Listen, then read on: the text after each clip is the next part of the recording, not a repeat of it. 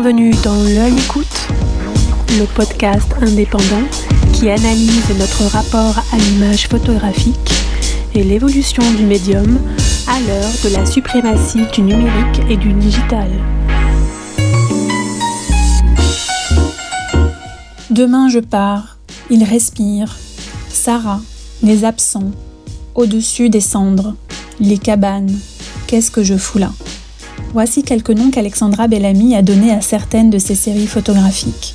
Ces noms sont à l'image de son travail, qui oscille constamment entre réel et imaginaire. Brouillant les pistes par le choix de cadrage audacieux, par une composition chromatique très picturale, elle offre des images d'une grande étrangeté, où l'attention est toujours palpable, où les repères de temps et d'espace tombent. Grâce à Yannick Le Guillanton, vous entrerez à pas feutrés dans le parcours d'une photographie de l'intime et de l'émotion, qui laisse une grande place à l'intuition de celui qui regarde et à sa propre interprétation. Imprégnée par les lieux chargés du passé de l'histoire et par la force d'évocation des objets ou des visages, elle vous entraîne avec elle dans l'intimité de son histoire personnelle, autant que dans ce que disent ces lieux et ces objets d'une histoire collective dont nous avons tous la charge. Celle que sa maman, surnommée Semelle de vent, a su avec brio mettre son impatience de découverte, sa soif de l'autre et son goût de l'ailleurs au service des images qu'elle crée ou qu'elle associe volontiers à des images puisées dans les archives. Nous vous laissons écouter la voix posée et claire de cette artiste aux histoires si fascinantes. Bienvenue dans L'œil écoute consacré à Alexandra Bellamy. Bonjour Alexandra Bellamy. Bonjour. Et je suis très heureux de vous retrouver aujourd'hui au micro de l'œil écoute, Alexandra.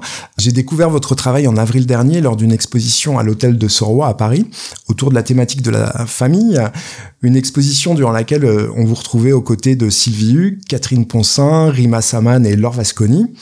Avant de nous intéresser à votre parcours et de parler plus en détail de votre pratique photographique, est-ce qu'il y a une forme d'émulation à confronter son regard à celui d'autres photographes autour d'un même sujet? Alors, je, je, dirais que déjà, c'est l'idée de Patrick Lebescon, qui est donc éditeur et qui a édité euh, nos, cinq euh, livres. Je ne connaissais pas ces, ces quatre autres photographes femmes euh, artistes. J'avais rencontré Sylvie Hugues une seule fois. Et ce qui m'a beaucoup intéressé, c'était comment finalement chacune on s'approprie un espace déjà, qui est celui qui était celui de l'hôtel de Soroy la réflexion de ces femmes euh, autour de leurs livres et de euh, et de comment on expose un travail qui est à l'origine un livre, comment on le met sur un mur, qu'est-ce qu'on qu'est-ce qu'on garde Alors, il s'avère que pour certains, ce sont des livres qui ont été réalisés comme le vôtre, oui. et pour d'autres, ce sont des livres qui sont en devenir. Je pense notamment à Sylvie Hugues. Oui, tout à fait. Oui, oui, oui c'était Sylvie Hugues. Effectivement, elle est dans la construction actuellement, je crois, de son de, son livre, mais il est en projet chez Filigrane. Donc en fait, effectivement, pour elle, ça c'est c'est un travail euh, inversé. Elle a commencé par une exposition et je crois qu'il est voilà lié à un travail de résidence aussi qu'elle a fait autour de son histoire. Et donc oui, ça, ça j'ai trouvé que c'était très intéressant de voir comment chacune s'appropriait cet espace et aussi le rapport aux archives. Catherine Poncin, notamment, elle, elle, elle travaille uniquement à partir de photographies anonymes et elle raconte que son sa grand-mère après s'être séparée de son grand-père finalement a découpé tous les portraits de, de, lui sur les photographies d'archives de la famille et que Catherine finalement elle se demande si son premier travail de photographie autour de l'archive ce n'était pas pour reconstituer le visage de son grand-père absent des photographies des albums de famille donc ça, par exemple, moi, c'est quelque chose qui me qui me parle beaucoup sur la, la, mémoire, sur voilà. Après Sylvie Hugues, elle a un autre rapport. Rima, elle intervient directement euh, sur des archives familiales en, peignant, en ajoutant des couleurs avec un, ce geste très simple, dit-elle. Mais en fait, je pense qu'il c'est pas, enfin, qui était sûrement très instinctif, euh, mais qui semble très construit en tout cas dans le résultat. Et donc oui, au niveau des archives, ça c'était c'était ça m'a beaucoup intéressé. Et pour revenir à la mise en regard, présenter votre travail collectivement, c'est un exercice auquel vous vous êtes déjà confronté puisque vous faites partie d'un collectif. Oui, tout à fait. C'est un collectif qui est, qui est assez récent. Un collectif qui s'appelle Bande à part. Nous sommes six photographes. Erwan Floch, Christiane Blanchard, Virginie Roll, Alice Damian et Yanis Cafiz. Et hum, nous avons réalisé un fanzine en janvier 2022 euh, qui avait donné lieu d'ailleurs à une exposition aussi au point éphémère. Et l'idée là de la confrontation, elle était très prégnante parce que c'était vraiment sur de l'intime aussi et on s'apporte énormément. Effectivement, le fait de montrer son travail à, d'autres, euh, c'est parfois euh, éprouvant, mais toujours très constructif. Mais pour cinq histoires de famille, ce qui fait la différence, c'est que vous présentez des histoires qui vous sont propres, qui sont pour le coup très personnelles. Oui, tout à fait, sauf euh, Catherine Poncin, qui donc euh, voilà, qui utilise des archives quand elle est en résidence. Là, c'était en l'occurrence une résidence euh, dans le Perche, voilà, dans lequel elle a, elle a, elle a été puisée dans les albums de famille des gens, des villages alentours, etc. Alors, mais c'est vrai que pour Rima, Saman, Sylvie Hugues, Laure Vasconi et moi-même, c'était directement relié à nos histoires familiales. Alors on va y venir puisque on l'a compris, cette exposition, elle est née euh, d'un livre qui s'intitule Bel ami, bel ami, paru en novembre 2021 chez Filigrane, un livre que vous avez réalisé avec euh, Marion Cohenny, graphiste et directrice artistique. Cette histoire, c'est votre histoire. Si vous le voulez bien, je vais vous laisser la parole pour que vous présentiez un peu le contexte de ce travail. Alors, en fait, c'est une c'est une histoire effectivement qui qui me concerne euh, directement.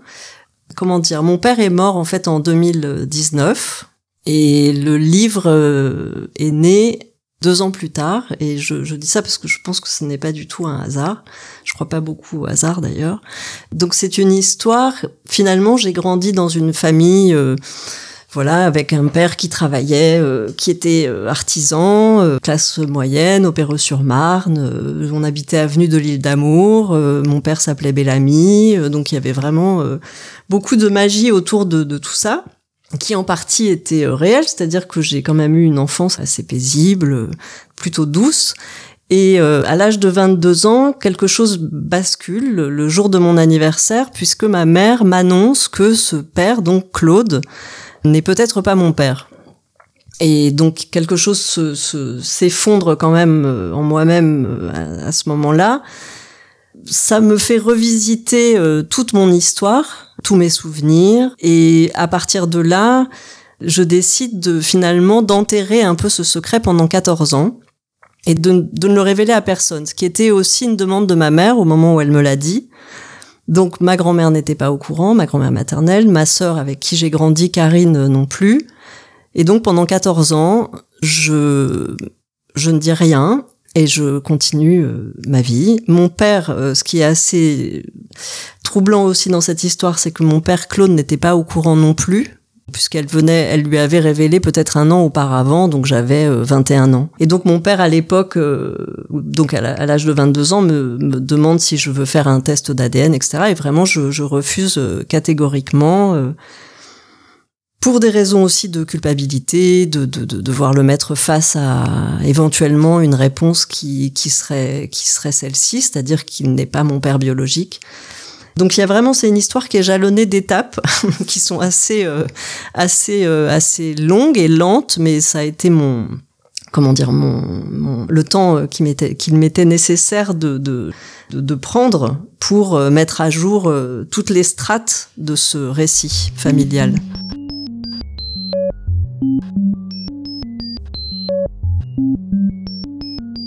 Donc j'ai 36 ans, je décide de, faire ce test d'ADN avec mon père, donc euh, Claude, et les résultats reviennent, et finalement, ce que ma mère m'avait euh, plus ou moins révélé déjà 14 euh, ans plus tôt, c'est cette histoire de son collègue de travail, Dieter, avec qui elle a eu une liaison et il se trouve que cet homme euh, était allemand, il est né en 42, ma mère est née en 39, euh, elle est d'origine euh, juive. Et donc j'apprends à 36 ans qu'effectivement ce père biologique est bien diteur. Et je décide très peu de temps après d'aller le rencontrer. Donc littéralement, je sonne à sa porte un jour, euh, un jour de 14 juillet, 14 euh, juillet 2006. Euh, il m'ouvre la porte, donc je ne l'avais jamais rencontré, en tout cas pas dans mon, pas, de ce dont je, puisse me souvenir. Et suit un échange de 30 minutes dans lequel je finalement je ne lui dis pas pourquoi je suis là. il était remarié et je ne voulais pas créer de difficultés dans, dans, son existence. Je voulais simplement le voir et je pense que c'est, j'avais vraiment besoin de d'identifier quelque chose de mon visage qui m'avait toujours semblé étrange. Je sais pas, une sensation comme ça d'étrangeté qui était très présente. Et effectivement, quand je l'ai vu, j'ai compris. Je, je, ressemble beaucoup à ma mère, mais je lui ressemble également euh, énormément. Qu'est-ce que vous lui aviez donné comme prétexte euh, pour le rencontrer? Je lui ai simplement dit que j'étais à la recherche euh, d'anciens collègues de travail, que c'était bientôt son anniversaire, que je lui organisais une, une soirée euh, surprise d'où euh, ma venue chez lui. Je passais par là, j'étais sur une route, ce qui était d'ailleurs pas faux, c'est-à-dire que j'ai vraiment décidé ça un peu au dernier moment, d'aller le voir en passant, en passant vers chez lui, car j'avais récupéré son adresse. Et à un moment, Évidemment, votre père biologique connaît la véritable raison pour laquelle vous êtes venu le voir. Oui, oui, tout à fait. Lui, évidemment, avait, avait tout de suite compris, puisque euh, un an, enfin quelques mois plutôt après, j'ai compris que il était tout à fait au courant que ma mère était enceinte et que voilà, et que c'était très très probablement de lui. Je pense qu'en fait, elle, j'étais, enfin j'étais très très probablement sa, sa fille. Je pense que hum, ma mère avait voulu un peu atténuer le choc de la révélation en ajoutant ce peut-être, euh, peut-être que, mais elle, elle, le, elle savait très bien au fond. Alors on va y venir euh, un, petit peu plus tard.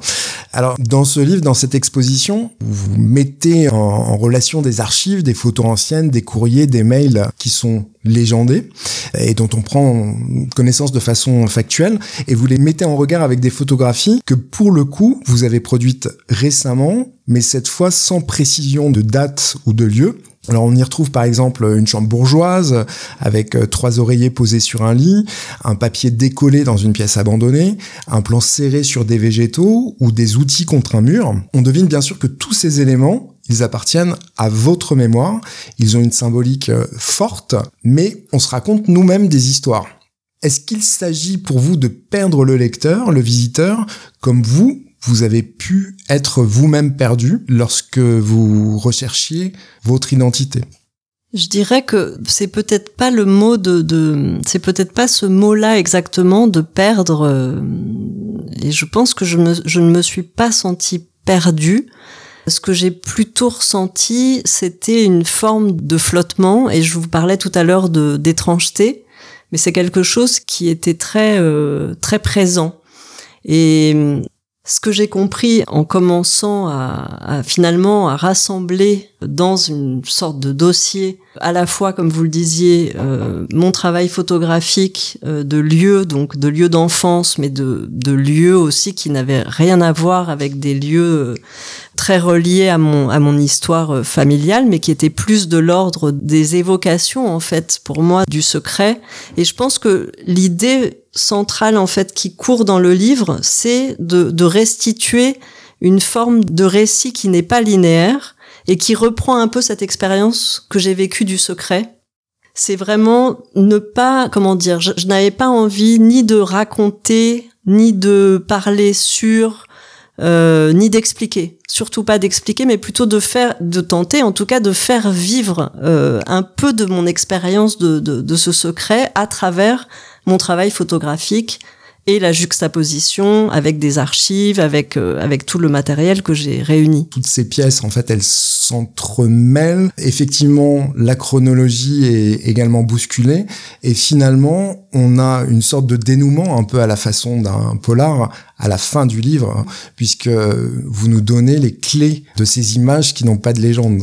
Oui, oui, tout à fait. C'est-à-dire que c'est vrai qu'avec Marion Cueni, donc on a vraiment euh, pensé aussi le livre de cette manière-là, et il était évidemment important pour moi aussi que des éléments euh, clés de cette histoire euh, figurent dans le livre et que quand même les, les personnes qui l'ouvriraient puissent euh, se raccrocher à des faits très précis.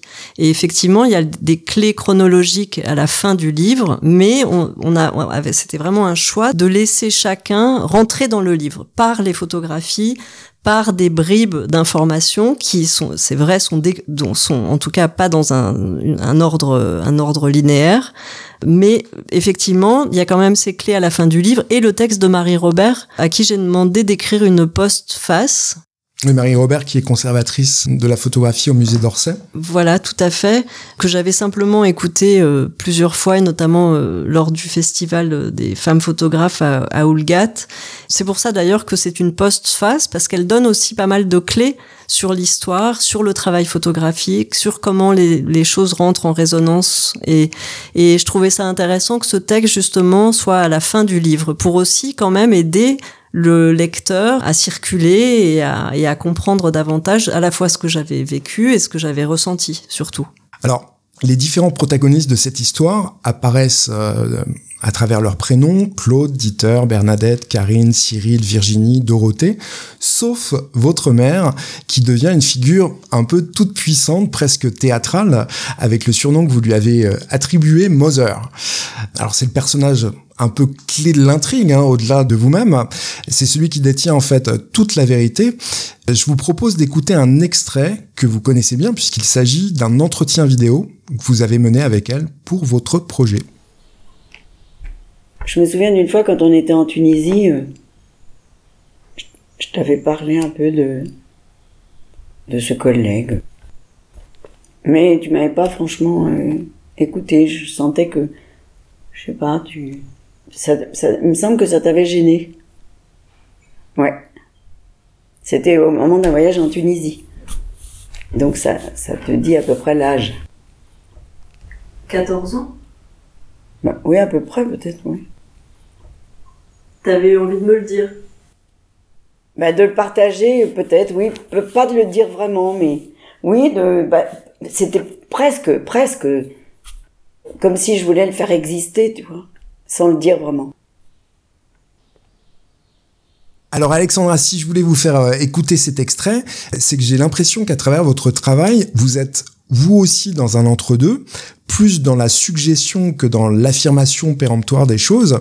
Votre pratique photographique, elle s'inscrit dans une tradition qu'on pourrait qualifier de documentaire, mais vous faites exister une infinité de réalités tangibles qui se cachent derrière vos images. D'ailleurs, quand on regarde votre site internet, quand vous présentez vos séries, il y a une introduction qui précise le contexte, mais là encore, il n'y a pas systématiquement de date ou de légende, comme dans Bellamy, Bellamy. Est-ce que pour vous, c'est important de laisser la main à ceux qui regardent vos images pour qu'ils les interprètent, et d'ailleurs au risque de se tromper sur le sens que vous-même vous avez voulu leur donner? Alors pour moi, c'est vraiment la moindre des choses que de que de laisser de la place à la personne qui regarde un travail. Je pense que c'est plus intéressant de poser des questions avec un travail que de donner des réponses. C'est vrai que toute cette notion de hors champ, elle est, elle est très importante dans mon, dans mon travail. Et c'est même, euh, je pense que ça fait écho évidemment à toute cette histoire de Strat. Et puis aussi, ce que je trouve important, c'est de, c'est que ça rend compte de la complexité de la, de la réalité. On peut pas coller un sens à ce qu'on voit. Le sens évolue en fonction de, de notre façon de percevoir les choses. Même dans une même journée, on a des perceptions extrêmement différentes de nos sensations. Vous mettez aussi le, le, doigt sur un point clé, sur le temps, puisque évidemment les images n'ont plus la même signification en fonction de l'époque à laquelle on les regarde. Exactement, ouais, et c'est vraiment, je, je, enfin, je crois que c'est c'est ça qui est au cœur de mon de mon travail, en tout cas euh, jusque-là. Peut-être que ça, évoluera. Après, sur le fait de pas légender les photographies, euh, je crois que, alors, il y a le bon, le site internet. Effectivement, il y a des légendes qui, qui ne sont pas présentes, mais notamment pour le travail pour Auschwitz dans une dans une exposition que j'avais faite au mémorial d'Auschwitz-Birkenau, les photographies étaient légendées assez précisément ouais. sur les lieux auxquels ça faisait référence. Et c'est aussi la différence qui existe entre votre travail personnel, pour lequel vous n'avez finalement pas de compte à rendre à, à, qui que ce soit, et le travail de commande qui s'appuie sur euh, une, une, réalité, des faits et, et euh, un côté presque pédagogique pour la personne qui va regarder vos images. Oui, alors, mais je dirais pas systématiquement, c'est-à-dire que j'ai déjà réalisé des travaux de commande et notamment euh, euh, celui euh, Jean-Louis Courtina que, que j'avais rencontré euh, par une journaliste du Figaro, Ariel Tedrel, m'a proposé en 2014 de travailler avec lui sur la maison médicale Jeanne Garnier. Et l'idée, c'était que je photographie les lieux Et lui devait, en fait, bah, c'est un photographe, euh, il est dans le champ vraiment de la photographie sociale et humaniste, donc il devait photographier les, les, les, les personnes, les soignants, les, les familles, les patients. Et, j'étais là pour photographier les lieux. Et en fait, euh, finalement, c'était, alors évidemment, c'était légendé de fait puisqu'on était dans un lieu unique, mais j'ai pas non plus légendé ces, ces photographies là. Oui bien que ce soit un travail de commande. Voilà, donc parfois il y, a une, il y a une forme, ça dépend évidemment des supports et des, parce que ça donnait lieu à une exposition. Du contexte et aussi de la direction éditoriale de, du commanditaire. Oui, tout à fait. Alors on va on va revenir à la commande. Vous avez travaillé, vous venez de nous le dire, sur euh, le camp d'Auschwitz-Birkenau, sur les EHPAD, sur votre grand-mère Sarah, mais aussi en Inde, en Moldavie, en Ukraine. Les thématiques auxquelles vous vous intéressez, elles sont souvent liées au temps qui passe, à la vieillesse, à l'isolement, à l'histoire collective. Ce sont bien évidemment des sujets que l'on retrouve dans l'histoire de la photographie. Est-ce que ces thèmes, ils s'imposent à vous ou est-ce que c'est au hasard d'une commande que vous allez les aborder? Alors je dirais que ce sont des thématiques qui s'imposent à moi. C'est vrai que j'ai toujours euh, quand même, euh, même en dehors des travaux de commande, j'ai toujours travaillé sur des, des lieux qui étaient quand même très denses, très chargés en termes d'histoire passée ou présente. Vous parliez de la Moldavie, de l'Inde, un jour j'avais j'avais discuté avec euh, Antoine d'Agata.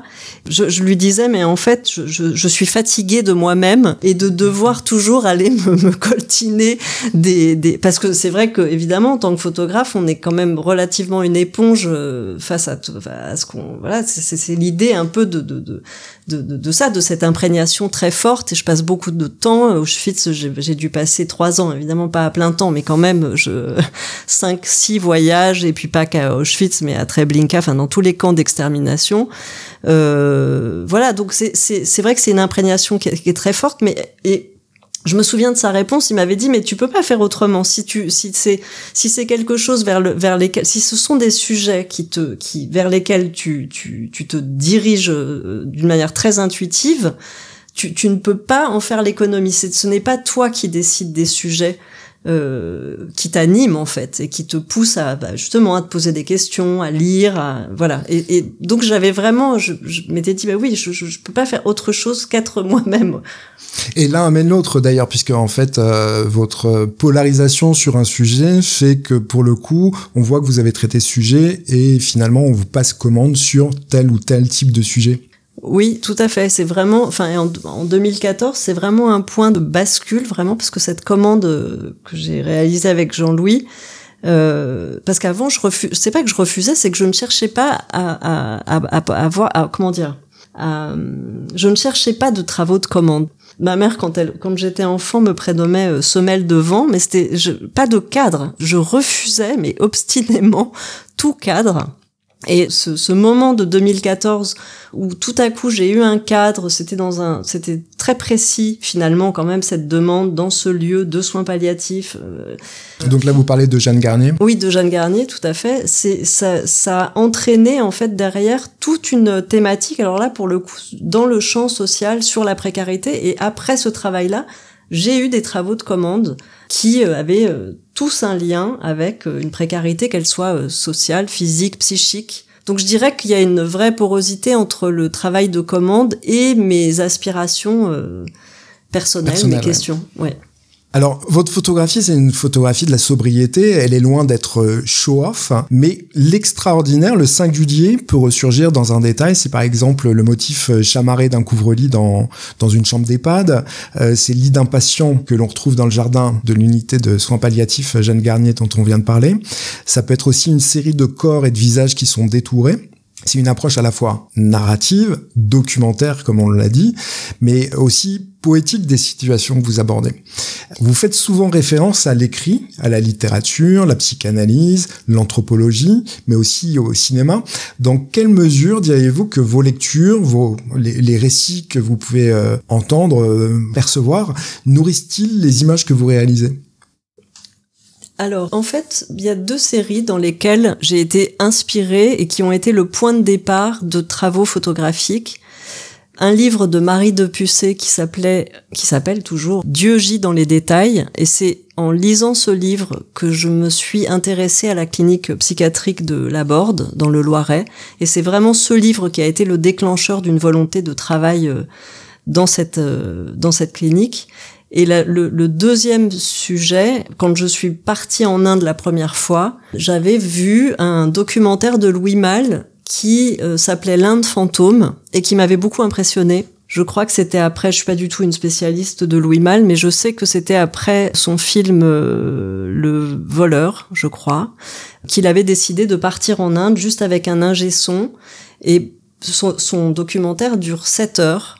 Il m'avait complètement fasciné justement parce que c'était pas un documentaire qui répondait à des questions mais qui en posait beaucoup. Et donc c'est vraiment rentré en résonance avec euh, quelque chose de mon de mon travail, euh, voilà. Et, et, je suis partie en Inde vraiment avec ce film en tête et la volonté de me retrouver dans un peu dans des situations dans lesquelles il, a, il était il avait été confronté, c'est-à-dire d'arriver dans ce pays et de finalement de ne rien comprendre. À une distance évidemment puisque oui, très euh, éloigné très éloigné de de l'époque à laquelle ça a été fait. Oui, tout à fait. Mais je dirais que ça ce sont les les deux seules fois, enfin en tout cas jusque là où je suis partie d'une œuvre pour construire un travail. Mais sinon, dans toutes les autres séries, c'est plutôt je commence un travail, je commence un peu à lire parce que je me pose une question. Je ne sais pas si c'était la Moldavie, l'Ukraine, le communisme. C'était, il y avait quelque chose autour de ça.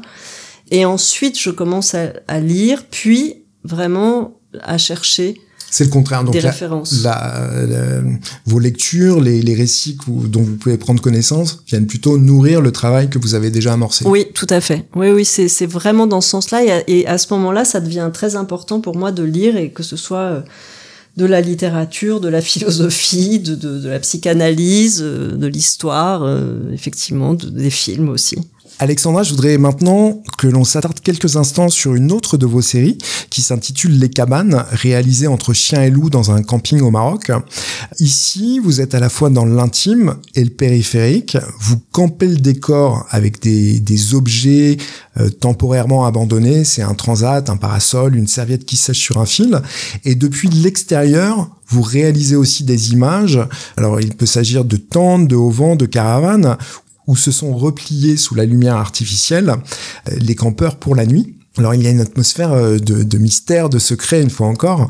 On pourrait y voir une forme de prédation. Alors je précise, une forme de prédation bienveillante dans votre démarche. Est-ce que vous pouvez nous dire quelques mots sur ces images et nous éclairer sur ce que signifie pour vous prendre une photo?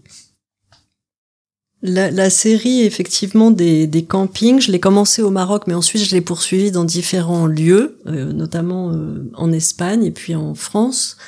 Euh, c'est une série que j'ai que j'ai commencé d'une manière très intuitive, euh, rendant visite à les parents de, de mon ami d'enfance. Et je me suis dit finalement c'est rare d'avoir la possibilité déjà de voir à l'intérieur d'une maison. Et là j'avais l'impression que l'extérieur racontait l'intérieur. La façon dont les gens agencent leur caravane leur leur camping-car leur leur tente raconte quelque chose de d'eux-mêmes et puis, je pense qu'il y a aussi un rapport aux, cabanes, vraiment, de l'enfance. Enfin, je suis persuadée qu'il y a quelque chose par là qui est éphémère, qui ne restera pas, qui, en tout cas, qui fait écho pour moi aussi à des, à des peurs un peu, parce que je, pense que j'ai commencé à faire ces photographies la nuit. C'est à la fois un peu les, traces du jour euh, qui subsistent et en même temps euh, cette, cette avancée vers la nuit et donc euh, je trouve que quand on est enfant, il y a, cette idée. Moi, je sais pas, j'avais une cabane dans, un jardin euh, en, Normandie, il y a toujours cette interrogation de est-ce que je vais rester dormir cette nuit dans la cabane ou est-ce que je vais rentrer?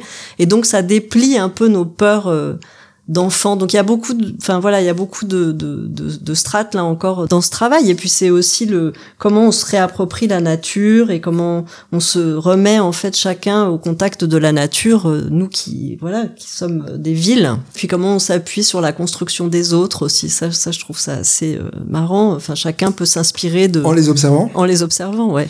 Alors, est-ce que pour vous, c'est possible de préciser ce que signifie prendre une photo, faire une captation euh, alors oui, d'en prendre une photo, il y a quelque chose qui est quand même de l'ordre d'arracher ou de prendre quelque chose du au réel. Et puis évidemment, il y a cette notion un peu de prédation, mais moi, ce qui m'intéresse beaucoup dans la photographie, c'est que c'est quand même un double mouvement, c'est-à-dire qu'on est à la fois à l'affût et en même temps, c'est nous aussi qui, tout à coup, sommes saisis par quelque chose. Donc c'est ce double mouvement que je trouve intéressant dans la photographie et la nécessité aussi d'être très au présent. Moi, je suis jamais autant concentrée que quand je prends une photographie. Sinon, j'ai l'esprit qui part comme tout le monde dans plein de directions. Mais au moment où je où je suis, euh, ça ça ça, ça, me, ça me focalise en fait. Et j'aime beaucoup ce, ce double mouvement de chercher et en même temps, finalement, on cherche, mais c'est quelque chose qui nous attrape. Oui, et tout à l'heure, vous disiez que vous ne croyez pas au hasard, mais malgré tout, c'est le hasard qui construit la situation. La photo, c'est. Oui. Alors, vous attendez peut-être parfois une situation qui se présente jamais, et c'est autre chose qui va constituer l'image. Oui, oui, oui, c'est c'est un, une belle métaphore de la vie, je trouve. et puis il y a quelque chose d'autre, je trouve, d'en prendre une photographie, notamment sur des portraits, enfin c'est peut-être banal ce que je vais dire, mais je trouve que quand, enfin pour, comme je me suis retrouvée plus, plusieurs fois, enfin face à des, des gens qui étaient dans des situations complexes et je trouve vraiment que ça leur, ça donne une place aussi et ça, et ça donne une place et à des gens qui sont souvent euh, invisibilisés dans la société. Et euh, j'avais entendu euh, il y a quelques années une, une émission de avec Marie Richeux où elle interviewait Maggie Marin et elle lui disait rendre compte un peu de, du vieux, du fou, du seul. et j'aime bien cette idée-là aussi de, de donner une place. Donc c'est prendre, mais pour moi c'est aussi donner quelque chose. Alors Alexandra, vous parliez de portrait à l'instant. Euh, on a commencé cet entretien avec euh, votre histoire, avec votre mère. On va le conclure maintenant avec la mère des autres. C'est le titre de votre nouvelle série, celle sur laquelle vous travaillez euh, en ce moment. Vous demandez ainsi à vos voisins, à des amis, à des inconnus, de venir poser sur un fond uni avec un objet qui les rattache à leur mère pour questionner, dites-vous, la présence de la mère en soi. Ce travail, vous l'amorcez avec deux vers de la poète russe Marina Zvetaeva. Oui, alors elle, en fait, Marina euh, Zvetaeva, elle, euh, elle, c'est dans, un recueil qui s'appelle Insomnie et autres poèmes que j'ai trouvé euh, ces vers, euh, un peu par hasard, j'avoue. Euh, c'est un poème qui s'intitule C'est ainsi qu'on écoute, et ce sont deux vers qui se situent vers la fin du poème. C'est ainsi que dans l'air qui est bleu, la soif est sans fond. C'est ainsi que les enfants, dans le bleu des draps, regardent dans la mémoire. Alors on parlait euh, à l'instant de votre euh, goût pour euh, la littérature, la poésie également. Pourquoi est-ce que vous avez choisi de mettre ces deux vers en exergue et quelle interprétation vous leur donneriez en regard de votre travail bien sûr? Alors, alors c'est, en fait, ces deux vers, quand je les ai lus, euh, je, je, pense que le poème peut-être a une toute autre signification que celle que je place moi à l'intérieur de ces vers, mais c'est la résonance en fait que ça a provoqué en moi. Déjà, tout simplement, ce bleu, c'est le bleu de ma chambre d'enfant. Je, je, trouve qu'il y a une, une sorte de mélancolie je trouve que dans l'enfance, il y a aussi beaucoup de mélancolie. L'enfance n'est pas, enfin, je trouve il y a quelque chose qui est de l'ordre de, on a beaucoup de questionnements, on a beaucoup de tristesse aussi quand on est enfant, beaucoup de, beaucoup de manières d'interroger euh, le réel, ce qui se passe, qu'on ne comprend pas. Enfin, et, et dans ces vers, j'y vois une forme de mélancolie et, qui rentrait complètement, qui faisait écho à ce, ce, travail de portrait dans lequel je demande finalement aux personnes d'être très à l'intérieur d'eux-mêmes, très intériorisés. J'essaye de leur de trouver, euh, de, de, leur faire trouver en eux-mêmes un regard perdu dans ces pensées, justement ce regard-là qu'on a tous quand on n'est pas présent à ce qui se passe, mais qu'on est à l'intérieur de soi. Une forme d'introspection dans la mémoire. Oui, tout à fait. Alors, dans ce travail, il y a aussi quelque chose d'un peu particulier. Vous entretenez un dialogue euh, avec euh, vos modèles que vous synthétisez par la suite par écrit en quelques mots, un peu à la façon des haïkus, ces poèmes japonais très courts qui font appel à nos sens, à nos émotions. Alors, je vais lire euh, celui qui figure face à la photo de Bruno, par exemple, pour que l'on comprenne un peu quel est le ton. Sur les étagères de la maison, des quantités d'objets sont rangés dans un ordre précis.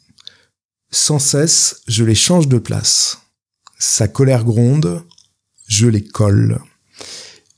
Est-ce que vous pouvez nous décrire, euh, Alexandra, l'image qui fait face à ce texte et nous expliquer pourquoi vous avez choisi de rédiger ces légendes qui prennent une forme plus poétique que narrative pour le coup?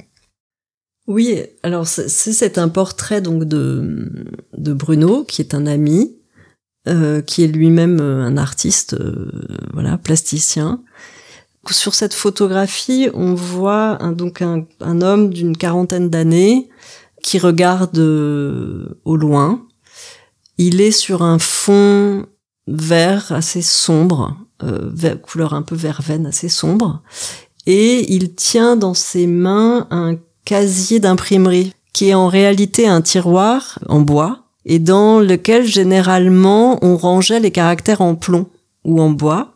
Donc il tient ça, sauf que il le tient verticalement et à l'intérieur on voit des objets, des objets euh, collectés. Euh, voilà, donc ça c'est la photographie. Et puis effectivement, il y a ce texte à côté. J'ai essayé au départ de rentrer dans une forme beaucoup plus narrative et je trouvais ça très ennuyeux. C'est un peu la même idée que celle qu'on déployait un peu tout à l'heure sur euh, le fait de laisser rentrer aussi la personne qui regarde dans une histoire et de, de se faire en fait une, son propre ressenti, sa propre lecture, sa propre explication. Et finalement, est-ce qu'on peut toujours euh, saisir euh, quelque chose des gens euh, pas, vraiment. Enfin, le sens, une fois de plus, il est jamais tout à fait figé. Je trouve que la forme poétique, qui est venue quand même assez naturellement, je j'écris pas du tout, mais il y a quelque chose dans cette forme un peu poétique qui je trouve laisse beaucoup de place à l'interprétation. Et puis euh, je crois que c'est une série aussi qui qui permet à celui qui regarde aussi de se plonger dans son histoire. C'est ce que j'allais dire en fait la forme d'introspection dans laquelle on voit votre modèle en train de poser, c'est un peu la même que ressent le lecteur quand il prend connaissance et de l'image et du texte. Oui, tout à fait. Et puis je trouve que ça crée une tension aussi. C'est-à-dire que ça, j'en ai, j'en ai pas parlé, mais il y a une forme d'esthétique dans ce travail qui est assez classique, euh, qui reprend un peu le vraiment une esthétique de picturale euh, euh, et par la lumière, par les couleurs, un peu dense, des fonds très sombres. Et je pense que cette euh, fausse entre guillemets narration, donc cette phrase poétique, elle vient aussi amener une tension, c'est-à-dire qu'il y a toujours quelque chose qui se, on regarde le portrait, on regarde de la phrase, on la lit, et puis euh, ça, parfois c'est complètement dissonant. Enfin, je pense qu'il y a une émotion aussi dans le fait d'essayer de relier les deux. Alors, quand vous parliez de l'esthétique et un peu de l'univers dans lequel vous faites poser vos modèles, il y a un préalable dans cette série, c'est que avant de photographier euh, vos modèles, vous leur présentez des images donc euh, de peintres, l'américaine euh, Alice Neal, le Caravage, mais aussi de photographes comme Peter Rujar, Seydou Keta ou Nan Goldin. Dans tous les cas, il s'agit de portraits, mais dans des genres totalement différents. Pourquoi est-ce que c'est important pour vous que ces modèles s'imprègnent de ces images? En fait, c'est une imprégnation, mais c'est surtout, euh, je crois que c'est, je trouve c'est quand même très difficile ce que je demande aux personnes que je photographie, c'est-à-dire que je les plante quand même devant un fond euh, uni, dans un espace assez réduit qui est celui de mon studio, qui est chez moi et qui est donc euh, assez, enfin voilà, qui n'est pas très grand. Et je pense que je, je, cherche à leur donner un peu des, des appuis, des points d'appui. Et, et j'aime bien l'idée que ça parcourt un peu euh, des, enfin, de l'histoire de la peinture et que c'est très éloigné dans le temps entre euh, le Caravage et Alice Neal. Aussi, c'est pour ne pas figer quelque chose dans leur, euh, dans leur, comment dire dans leur représentation. Oui, dans leur représentation. et, je leur passe assez vite, comme si je leur donnais un peu un, un soutien, un soutien de, de, portraits qui ont été qui ont été réalisés. Et comment les gens se sont sortis de, de cette histoire-là du portrait, qui est, quand même euh, compliqué. ce qui est assez étonnant et presque amusant, c'est qu'on retrouve effectivement sur certains portraits ces influences combinées l'une à l'autre. Donc ça donne quelque chose de très réussi, mais aussi de très étrange, quoi. Oui, j'espère qu'il y a une forme d'étrangeté, oui, parce que c'est quand même toujours ce, ce rapport au réel qui m'intéresse sa complexité. Merci beaucoup Alexandra. Euh, je précise que on peut retrouver votre travail sur le site www.alexandrabellamy.com. Merci beaucoup à vous.